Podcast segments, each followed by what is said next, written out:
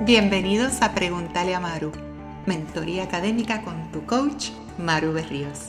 Hola, soy Maru, educadora, tutora, coach de SAT y PAA y desde el corazón de Guaynabo, Puerto Rico, seré tu mentora en la ruta académica a la universidad. Si estás en busca de respuestas, herramientas y consejos para el futuro académico de tus hijos, has llegado al lugar correcto. Atenderé tus inquietudes compartiremos experiencias y juntos construiremos el camino ideal a la universidad. Porque el futuro brillante de tus hijos comienza con las decisiones que tomas hoy. Este episodio es auspiciado por Honors Learning Center. Fundado en 1992 y pioneros en Puerto Rico, son los creadores del Honors Review, la mejor preparación virtual, individual y en tiempo real para las pruebas de admisión universitaria del SAT y la PAA. Maximiza el potencial de tu estudiante con los expertos. Solicita orientación en honorslearning.org, honorslearning.org. Hoy vamos a abordar un tema que inquieta a muchos padres y estudiantes. ¿Es recomendable repetir las pruebas de admisión universitaria del SAT y la PAA? Mi respuesta es siempre sí, pero hay que seguir una estrategia. Las pruebas del College Board, del SAT y la PA son componentes esenciales en el proceso de admisión universitaria. El resultado de estas pruebas puede determinar las opciones académicas y el futuro universitario del estudiante. Pero ¿sabías que hay una estrategia respaldada por investigaciones que sugiere considerar tomar estas pruebas más de una vez? Pues así es. El College Board encontró que los estudiantes que toman el SAT más de una vez tienden a mejorar su puntuación. A pesar de esta estadística, la preparación sigue siendo esencial para lograr puntuaciones competitivas y hay que seguir una estrategia. Y más adelante vamos a discutirla. Pero quiero destacar que repetir estas pruebas no es solo recomendable, también puede ser beneficioso. Primero, repetir las pruebas aumenta la confianza del estudiante, como que el estudiante le coge el swing a la prueba. Saber qué esperar de la prueba puede hacer una gran diferencia en cómo se enfrenta al examen la próxima vez. Segundo, una puntuación más alta flexibiliza la elección de universidades y puede abrir más puertas a programas académicos y ayudas económicas. Tercero, está el superscoring. Muchas universidades consideran la mejor puntuación obtenida en cada sección del examen a lo largo de varios intentos tanto en universidades en Estados Unidos como en Puerto Rico, usan esta herramienta del superscoring. En Puerto Rico combinan puntuaciones de dos pruebas distintas, como por ejemplo tomar la puntuación de matemáticas del SAT en combinación con la de español de la PA. Y así pues llegan a un superscore que hasta puede mejorar los índices de ingreso a la universidad. Y cuarto, repetir las pruebas es una experiencia que desarrolla la resiliencia y la perseverancia. Así que si estás pensando que tu hijo repita las pruebas o es que las va a tomar por primera vez, aquí te voy a dejar una estrategia para la preparación y repetición de estas pruebas. Estos pasos son esenciales después de cada intento, ya sea la prueba real o sea una prueba de práctica. Quiero invitarte a descargar la guía para descifrar el SAT y la PAA con tres estrategias para la parte de matemáticas que tu hijo necesita conocer. Es una guía diseñada para capturar la atención del estudiante con ejemplos de preguntas reales y vídeos explicativos que están súper cool. Tendrás más que una muestra de lo que tu hijo puede aprender en Honors. Es una inmersión en el estilo único y probado del Honors Review, su pasaporte a la excelencia. En la descripción del episodio te dejo un enlace para que puedas descargarla y compartirla con tu estudiante. Así que supongamos ahora que tu estudiante va a tomar la prueba, sea el SAT o la PA, por primera vez. Primero que nada, asegúrate de que pueda dedicar tiempo suficiente para la preparación. Un periodo de 4 a 6 semanas antes de la fecha del examen es bastante saludable y dedicar de 2 a 4 horas semanales suele ser lo adecuado.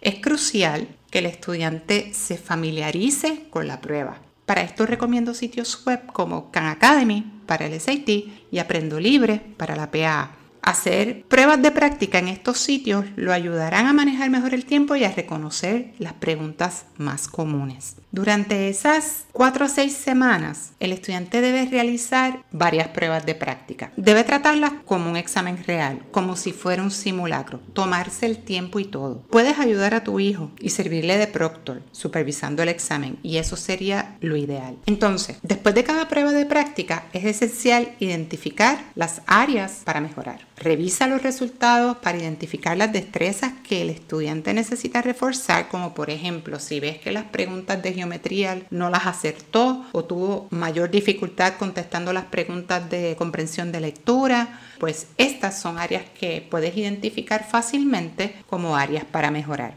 Según los resultados, entonces se deben establecer objetivos claros. Hay que determinar cuántos puntos debe mejorar en su puntuación, y qué temas o secciones se deben practicar. En cuanto a la puntuación, para darte una idea, tanto el SAT como la PA pues tienen una puntuación escala de 200 a 800 puntos por parte. Por ejemplo, en el SAT, Reading and Writing, 200 800 puntos, Math, 200 800 puntos.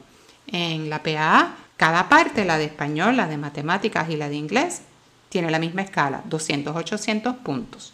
Una puntuación de 500 puntos en una parte, digamos, por ejemplo, matemáticas, se considera una puntuación promedio. Y, en, y una puntuación en la gama de los 600 puntos, digamos 640, 650, se considera una puntuación competitiva. Ahora bien, ya que sabes la puntuación, pues entonces ahora pasamos a discutir el examen, practicar y aclarar dudas. Aquí es que las tutorías con un especialista en la preparación para estas pruebas añaden mucho valor, porque el estudiante puede discutir la prueba de práctica con un experto, aprender de los errores que cometió en el examen y aclarar sus dudas. Este es el componente más importante de la preparación. Discutir las pruebas, aprender de los errores y aclarar dudas. Ahora es que se intensifica el estudio en las áreas que necesitan refuerzo. Luego de discutir la prueba de práctica, ahora el estudiante está listo para repetir todos estos pasos una vez más y hacer otra prueba de práctica.